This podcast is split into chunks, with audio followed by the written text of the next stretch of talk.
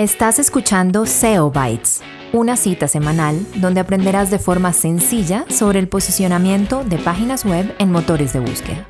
Un podcast creado para ti por la agencia de marketing digital NetBangers, presentado por Camilo Ramírez y Blas Gifun. Hola a todos, bienvenidos a otro capítulo de SEO Bytes, o como diría el joven Blas, SEO Bytes. Yo estoy haciendo mi mejor ejercicio aquí para, para medio ponerme un poco al nivel del nivel de inglés del joven Blas, pero pues nada, yo le pongo el sabor latino a esto y Blas lo pone donde debe estar. Blas, buenas, pues en nuestro caso es buenas tardes, no sé a qué hora nos estén escuchando, ¿cómo va todo? No, pues dejémoslo en buenas. Todo muy bien, afortunadamente. Aquí recordándome que he perdido el español y no he ganado todo el inglés, así que bueno. Está en el, en el peor escenario, hablando medio mal. Bueno, joven Blas, hoy tenemos un tema que está bien interesante, está relacionado con algo que ya hemos hablado en otro episodio con, respecto a algunas herramientas y eh, le pusimos un nombre que es así como medio fancy, que es más allá de los branded keywords. Primero que todo, ¿Qué son los branded keywords? Bueno, los branded keywords vienen prácticamente de, son keywords de, que están relacionados con la marca. Entonces, eh, por ejemplo, en su caso, agencia digital NetBangers es un branded keyword porque utiliza pues su marca.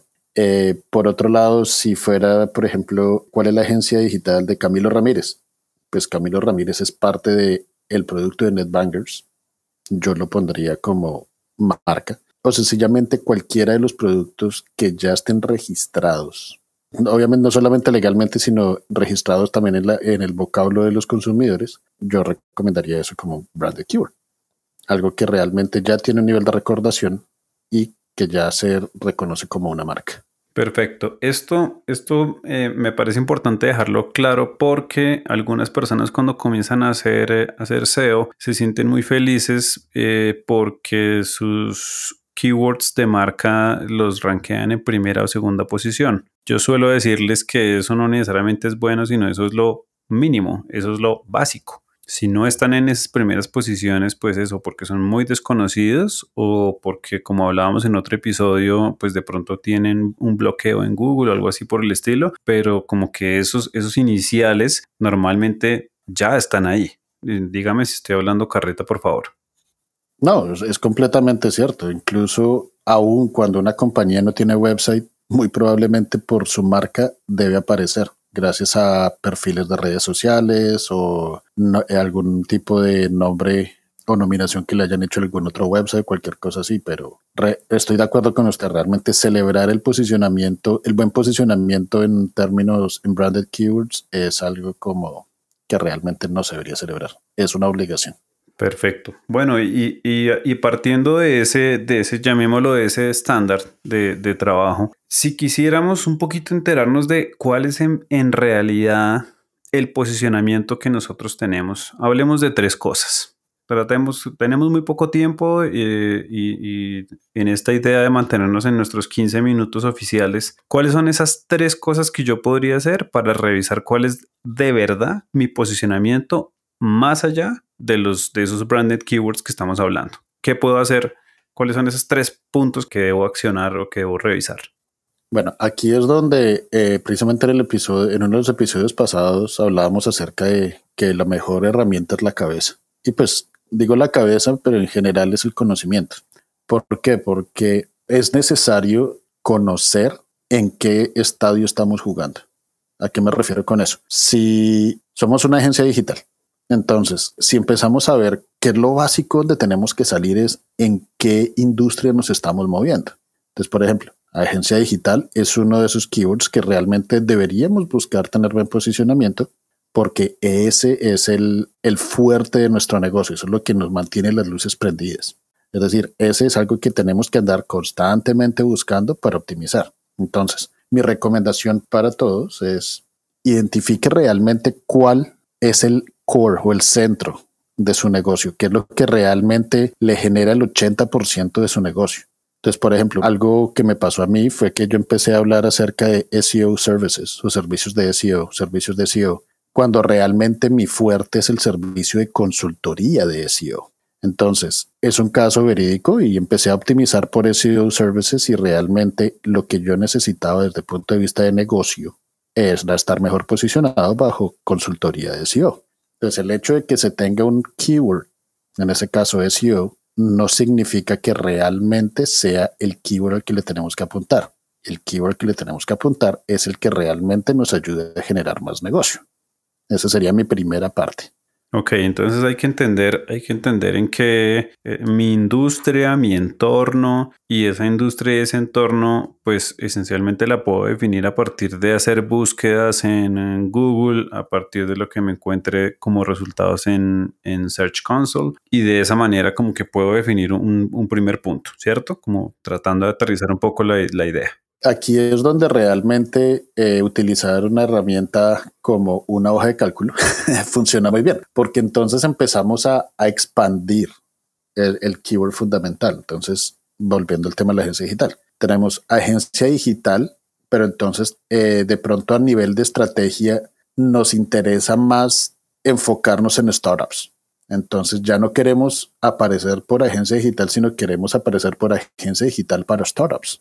¿Qué es lo que, es lo que estamos haciendo ahí de, a nivel estratégico? Hay dos cosas. Uno, estamos precalificando a quien nos va, nos va a buscar. Dos, estamos buscando algún tipo de nivel de intención, porque probablemente alguien que tenga una startup va a decir, mi presupuesto está algo corto, no me puedo ir con una de las agencias más duras, tengo que mirar a ver quién se especializa en esto porque capaz me puede ayudar que el costo no sea más alto y ya tienen la experiencia de ayudar a otros startups. Entonces, el segundo paso sería empezar a mirar cuáles son las variaciones que se siguen alineando a nuestro negocio, pero que están relacionadas con esa primera palabra clave. Es decir, lo que yo comienzo a hacer es como de alguna manera como expandir las posibilidades de cómo mi negocio tiene otras formas de denominarse o encontrarse o... Sí, si le estoy entendiendo bien es eso. Es exactamente eso es algo curioso ver, por ejemplo, que en Latinoamérica una compañía saca su website y su website es una sola página. Entonces, ¿qué pasa? Ustedes van a competir contra otros websites que realmente se ponen a nivel internacional. Se ponen a definir exactamente todo lo que hacen, en qué se basa cada uno de sus servicios, qué tipos tienen o qué tipos de productos tienen y cosas así. Pero usted lanza su website de una sola página. Y, perdón, le pregunto, ¿y eso, ¿y eso está mal? O sea, tener una sola página de que tenga que hacer 3000 scrolls es una mala práctica. Yo sé que sobre eso no es el capítulo, pero pues solamente para lanzar esa preguntita ahí. Yo se la contesto con otra, con otra pregunta. ¿A usted le gusta llegar a un website y tener que dar 3000 scrolls para encontrar la respuesta? Hay gente divertida. es más, eh, como dato curioso, Google eh, sacó o está haciendo pruebas de un nuevo feature que es en Google Chrome, si Google encuentra la respuesta a su pregunta, pero está escondida en, el website, ellos le van a hacer un le van a resaltar y le crean el link directo. Eso es una vez más Google diciendo, oiga, yo sé que usted tiene la respuesta correcta, pero su experiencia del usuario es horrible, así que yo me voy a encargar de esa parte por usted. Ok, entonces hay que igual tratar de hacerlo de una vez fácil. Entonces, por favor, no hagan páginas con scrolls infinitos. Perfecto. Tercer paso. El tercer paso es, este es un paso un poco más largo y es mirar diferenciaciones y competencia. Entonces, ¿a qué me refiero? Ya estamos en agencia digital para startups. Startups hay de cualquier nivel. Puede haber de fashion, puede haber de comida, puede haber de tecnología, puede haber de banca. ¿Cuál es el fuerte de nuestra compañía?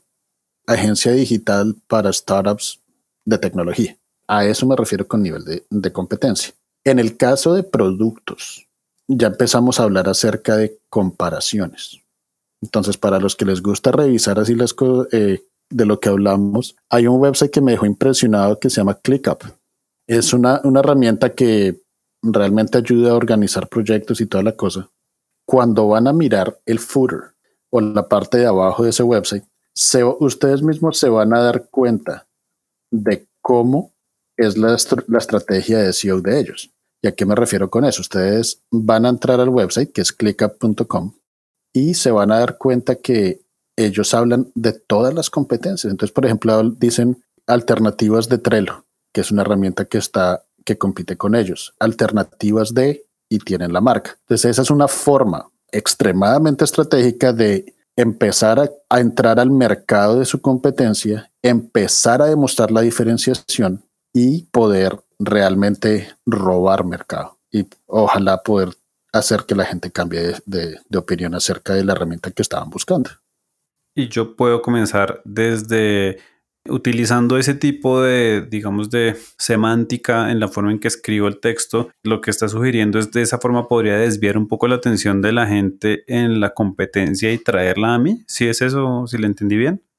Sí, claro, digamos, ahorita agencia digital NetBangers, listo. Y digamos que yo tengo acabo de lanzar mi agencia y es BG Agencia Digital. Entonces podría crear un landing page muy bien estructurado que no hable mentiras, que diga una alternativa para la agencia digital NetBankers. Y ese es mi keyword. Si se dan cuenta, no es un keyword de dos palabras, es un keyword bastante largo. Entonces, ¿qué es lo que va a pasar? Cuando alguien busca NetBankers, hay dos niveles de intención. Alguien quiere saber acerca de NetBankers como agencia digital o alguien está buscando una agencia digital. En el caso que la intención sea buscar una agencia digital, adivine qué otra página va a salir, porque sencillamente también estoy utilizando el keyword agencia digital NetBankers de una buena forma, pero con la idea de convencer a alguien de que pues se venga entonces ahora a mi agencia. Muy chévere, me, me, encanta que le des esa idea a mi competencia, está súper chévere.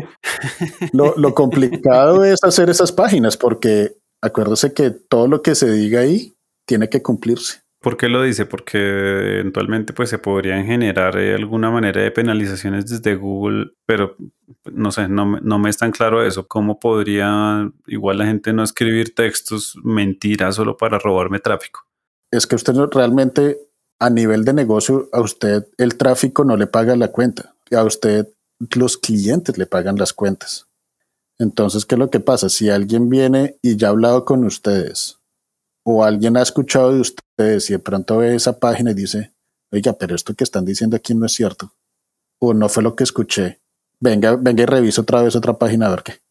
Entonces, eh, o sencillamente ya cuando hablo que tiene que ser cierto, también significa que si logré convencerlos por medio de mi landing page y hablo en, en términos de ventas, y no estoy alineado con lo que dice el landing page, voy a perder una posibilidad de tener un cliente. Entonces acuérdese, no necesariamente SEO es acerca de traer tráfico al website, es traer tráfico que convierta. Muy bien, perfecto. Yo creo que tenemos, tenemos algo bien interesante hoy, muy desde la estrategia para todos los que están ya avanzando en este proceso con nosotros y es entonces cómo revisar su posicionamiento verdadero desde sus, digamos, desde lo básico, que es sus, sus keywords de marca, luego entender el entorno en el que están metidos, luego ver cuáles son como esas extensiones posibles para entender un poco cómo ese, cómo puede migrar su producto su servicio y, expandirse un poco más para, para, ver unas nuevas posibilidades de búsqueda. Y este último que es como una estrategia un poco agresiva para mi gusto, pero eh, pues seguramente puede ser muy efectiva.